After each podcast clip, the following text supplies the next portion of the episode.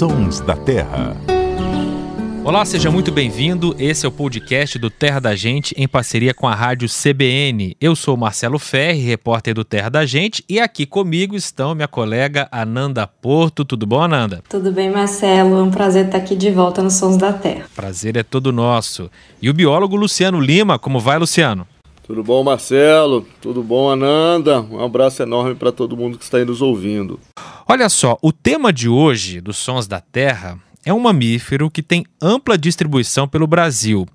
Pode ser encontrado em todos os domínios naturais do nosso país. É uma espécie até conhecida por muita gente, mas poucos já ouviram o som desse bicho. Vamos ouvir. Hum, que voz misteriosa essa, hein, Ananda? Quem é o autor desse latido ou desse aulido? Olha, eu só vou falar porque eu sei, né? Porque se, se eu não soubesse quem fosse, eu acho que eu nem arriscaria muito nos palpites, assim, porque é, é diferente, né? Você saber que bicho que é e o som que ele reproduz. E esse é o som, um dos sons, né, que o cachorro do mato emite aí. Mas é muito diferente porque, apesar, como você disse, que a espécie tem ampla distribuição no país, é bastante conhecida por muita gente, de fato, eu imagino que assim como nós, né, que ficamos surpresos ao ouvir esse som, muitas pessoas fiquem, né? Porque às vezes a gente não para para pensar que tipo de som um bicho como esse pode emitir, né? E o cachorro do mato ele é um bicho bem curioso porque ele está presente até bem perto de áreas urbanas. É uma espécie que pode ser avistada em diferentes momentos do dia, né? E em regiões mais abertas é mais fácil de, de avistar, mas é uma espécie que, mesmo assim, quem já viu alguma vez, quando encontra outra, outras vezes, se surpreende. É sempre um encontro muito legal, assim.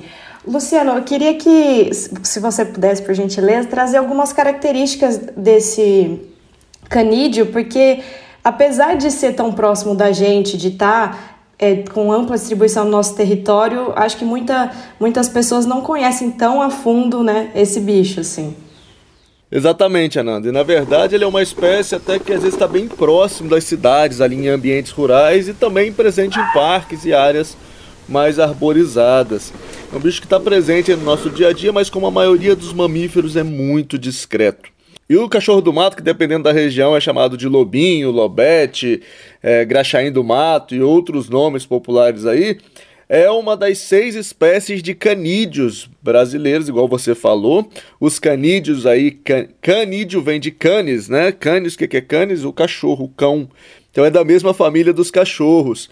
É, é um animal relativamente, não é muito grande, embora seja um, um predador aí, tem alimentação onívora, na verdade, se alimenta não apenas de, de animais, mas também é um importante dispersor de, de sementes, se alimenta de frutas também. O, os canídeos, no geral, costumam ser onívoros. É, ele tem aí, mais ou menos, pode medir entre 57 e 80 centímetros de comprimento. Mas a maior parte desse corpo dele é a cauda. A coloração é, é cinza, é, que dependendo da, da região ali do ventre, ele pode ser um pouquinho mais amarelado. Então é um bicho, é, igual eu falei, comum em muitas regiões do Brasil e que passa completamente desapercebido e é um dos animais fantásticos. É, eu, mesmo com meu viés aí para os passarinhos, sou observador de aves e ornitólogo, mas não tem dia que a gente vai para o campo para passarinhar e você acaba topando. Eu já encontrei várias vezes com cachorro do mato na natureza e você não volta feliz. Já valeu amanhã, já valeu entardecer só de encontrar um cachorro do mato enquanto a gente está caminhando por aí. Uma dica que eu dou para quem está nos ouvindo é entrar agora no nosso Instagram, o arroba Terra da Gente, para ver fotos do cachorro do mato, se você ficou curioso para conhecer essa espécie. Luciano, o cachorro do mato é parente do cachorro doméstico? Qual que é a diferença? O cachorro que a gente tem em casa é o cachorro que a gente domesticou e o que está no mato é o do mato? É mais ou menos assim? Não, não, não é, é simples assim, mas é, é, mas é uma pergunta super interessante, Marcelo, porque Na verdade, o, o, tanto o cachorro do mato quanto as outras espécies aí de canídeos brasileiras, entre elas está o lobo-guará, o cachorro do mato vinagre, o cachorro do mato de orelhas curtas, de orelhas curtas e por aí vai, eles formam é, é, um grupo, eles são parentes próximos entre si e eles formam um grupo que de certa forma é uma linhagem evolutiva completamente independente dentro da família dos canídeos aí. Então tem gente que chama ele também de raposinha, né? E na verdade ele nem é parente, ele é parente até mais próximo do lobo, né? Lembrando aí que o principal animal que deu origem ao cachorro doméstico é, foi o lobo. É, os cachorros do mato e os canídeos brasileiros são parentes até mais próximos do, do lobo do que da, das raposas. Então todos esses nomes, raposinha é, e lobinho, na verdade não são tão verdades assim, porque eles são um grupo bem interessante, um grupo completamente à parte desses outros canídeos. E é interessante que esses nomes eles variam de região para região, né? Mas eu acho que o que eu mais ouvi é pessoas referindo assim ao cachorro do mato como raposa, mas eu acho que talvez tenha a ver com, com a questão do porte mesmo dele, até a cauda que é, que é um pouquinho mais robusta, enfim. As orelhas, é, né? É, ele tem um porte. Se você vê muito rápido, eu já aconteceu isso comigo. É, recentemente eu tive no Legado das Águas, né? E, e aí à noite eu tava subindo uma parte que tem uma escadaria assim para ir pro dormitório. Aí eu vi apenas um vulto assim e a, até na minha cabeça assim eu falei, nossa, mas que bicho que poderia ser que passou tão rápido e, nem deu para perceber e foi como se fosse um pulo de um gato assim, né? Até brinquei com, com os, os os profissionais que trabalham lá, eu falei, não, só me faltava aqui ter gato doméstico, né? Daí ele falou, não, aqui não tem, aqui tem. Até porque é uma área reserva preservada, né? Ele falou que tem cachorro do mato. E aí, pouco tempo depois, é, esse cachorro do mato estava ali super tranquilo, assim, caminhando. E foi uma coisa muito engraçada, porque a gente sabe, né, igual o Luciano falou, que é um animal onívoro, né? Ele se alimenta de vertebrados, frutos, insetos, anfíbios. Tem uma dieta aí bem robusta. Inclusive, dentro de áreas urbanas, eles já foram avistados se alimentando de lixo, né?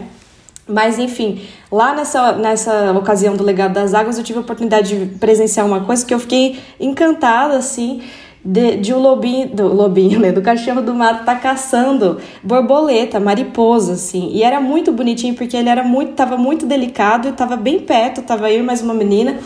E, e, a gente ficou impressionado porque ele não estava nem aí com a gente, ele estava focado no que ele estava fazendo. Eu acho que essa também é uma característica da espécie, embora o Luciano também comentou que é discreto, mas ele é um animal inofensivo, assim, nunca, em nenhum momento que eu, eu particularmente avistei em campo, nunca é, ofereceu nenhum risco, pelo contrário, às vezes ele para, observa a gente, às vezes deixa a gente estar tá perto. Uma vez no Pantanal Norte também, durante uma gravação para o Terra da Gente, a gente conseguiu ver o momento em que tinha um casal ali, né? Eles estavam se reproduzindo e, e, a gente ficou parado, eles ficaram. E foi bem impressionante, assim, é um animal que, dependendo da região, ele se acostuma assim com a nossa presença. Você está falando de cachorro e os cachorros estão latindo aí no fundo.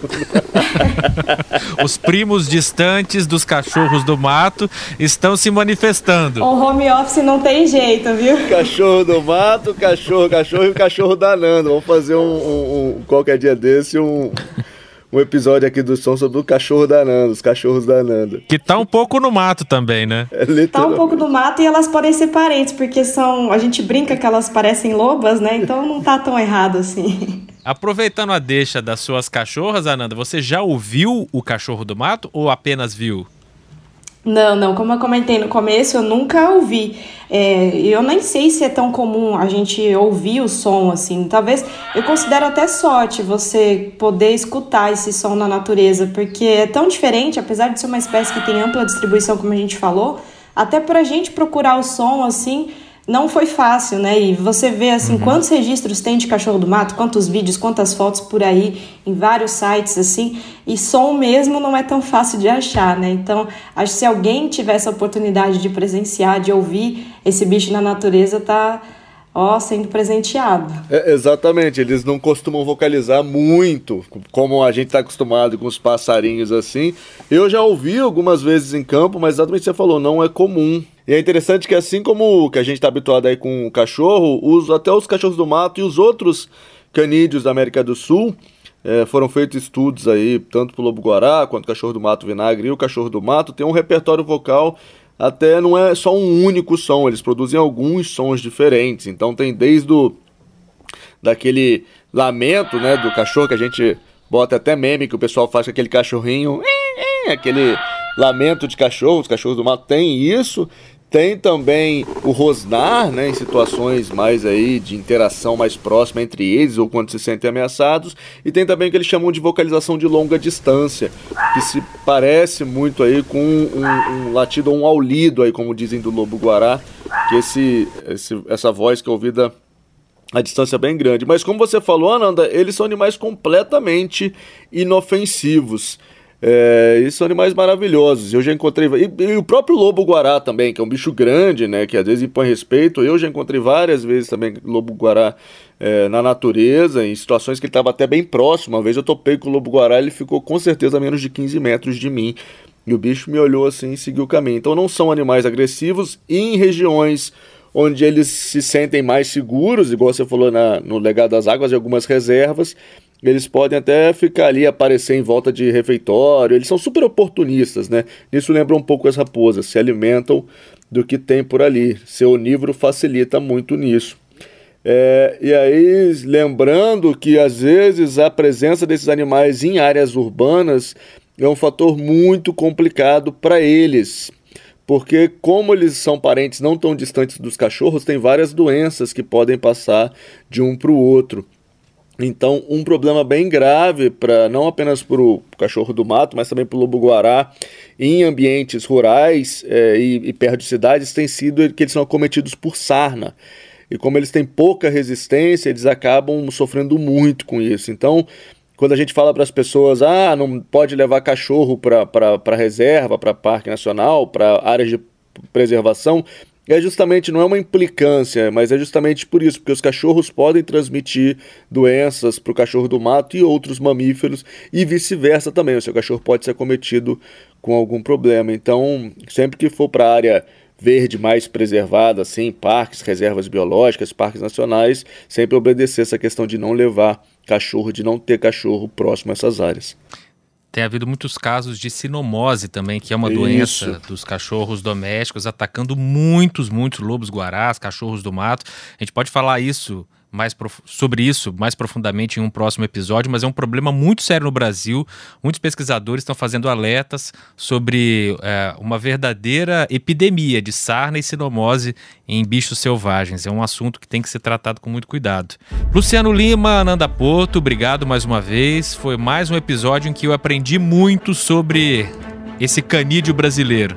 Tchau, gente. Obrigado. Até a próxima. Tchau, tchau, pessoal. Até a próxima. E esse uivo que você ouviu aí, que o Luciano acabou de citar, foi gravado pelo pessoal do projeto Brasília é o Bicho, tá lá no canal do YouTube do projeto. A edição e sonorização foram do Samuel Dias e hoje também com apoio do Alexandre Campos, o Maguila aqui no estúdio da Rádio CBN.